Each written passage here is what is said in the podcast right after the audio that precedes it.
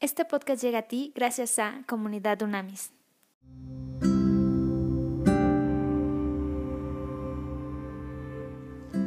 En Hechos 17, 16, la palabra de Dios nos dice, mientras Pablo los esperaba en Atenas, se indignó profundamente al ver la gran cantidad de ídolos que había por toda la ciudad.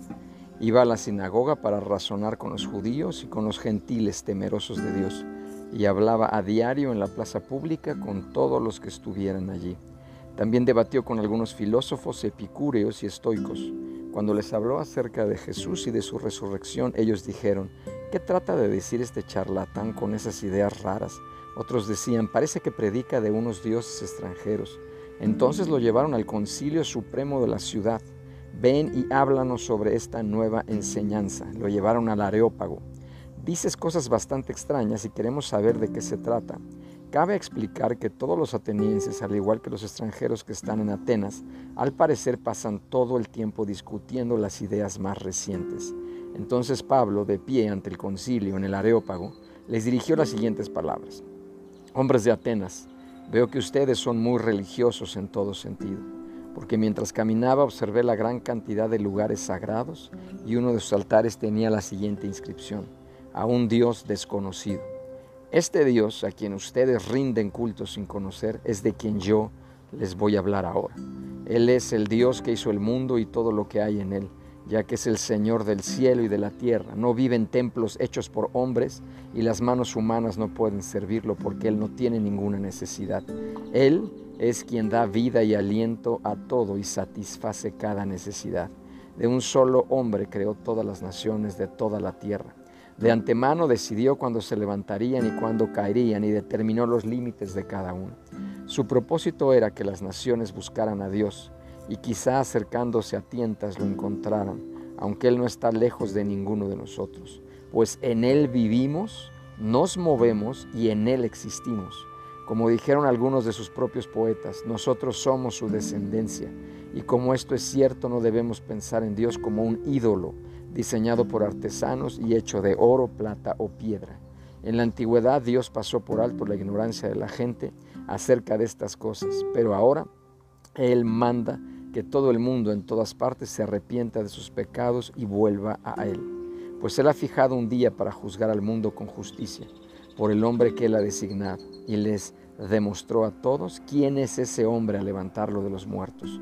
Cuando oyeron a Pablo hablar acerca de la resurrección de los muertos, algunos se rieron con desprecio, pero otros dijeron, queremos oír más sobre este tema más tarde. Con esto terminó el diálogo de Pablo con ellos, pero algunos se unieron a él y se convirtieron en creyentes. Entre ellos estaban Dionisio, un miembro del concilio, una mujer llamada Damaris y varios más.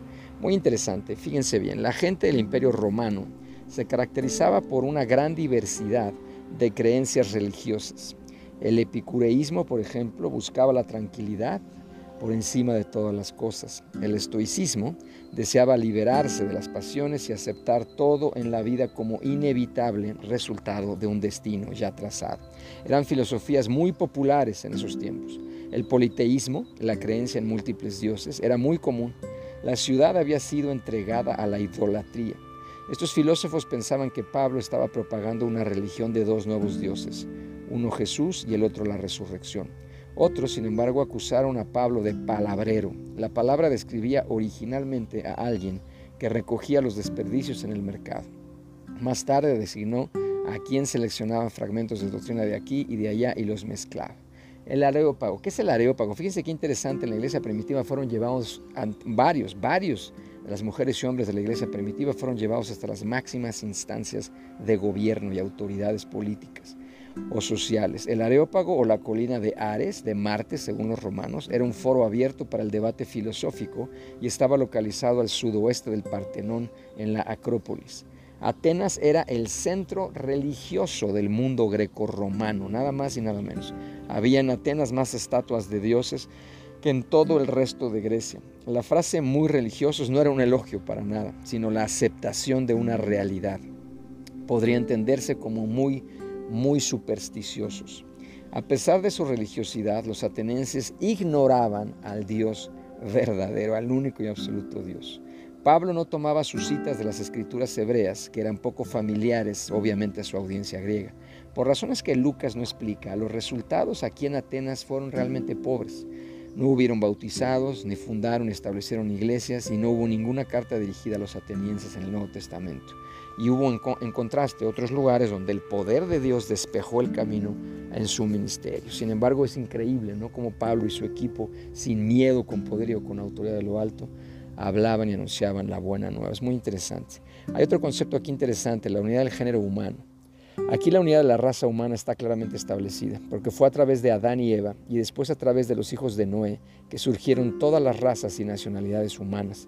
Todos nosotros procedemos de una sangre, tanto figurativa como literalmente, que es el ADN, puesto que los mismos tipos de sangre se los encuentran en todos los grupos étnicos. La humanidad es una familia universal. No tenemos todos un mismo Padre, no nos ha creado un mismo Dios, todos formamos parte de una comunidad mundial. Ninguna raza o nación tiene el derecho a despreciar o a desvincularse de otra raza. El apóstol Pedro nos dice claramente, Dios me ha mostrado que a ningún hombre yo lo llame común o inmundo.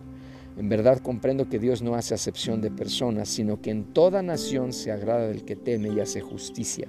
Hay solamente dos categorías de seres humanos, los salvos y los no salvos. Las demás diferencias como el color de la piel o los aspectos culturales no cuentan realmente para Dios. Esto es muy importante. Vamos a orar. Padre, en el nombre de Jesús, te damos gracias, Señor. Te damos gracias porque nosotros en este momento te decimos, Señor, envíanos, envíanos a todo lugar donde haya una necesidad. Envíanos aquí, en este momento te decimos, estamos dispuestos, disponemos nuestros corazones para que tú nos envíes a todo aquel lugar donde nadie quiera ir a toda, hablarle la buena nueva a toda persona que no quiere escuchar. Envíanos a los lugares más difíciles, Señor. En este momento te pedimos que nos unjas como fuerzas especiales espirituales, con una gran preparación, una gran fe, inmensa fe y un inmenso amor justo como el que tú tienes para todo, todo ser humano sin hacer acepción de personas. Señor, en este momento te entregamos nuestra agenda. Nuestra agenda es tu agenda. En este momento te entregamos nuestras prioridades. Nuestras prioridades ahora son tus prioridades a partir de este momento, Señor. Envíanos a todo lugar, a toda persona, para anunciar la buena nueva del Evangelio.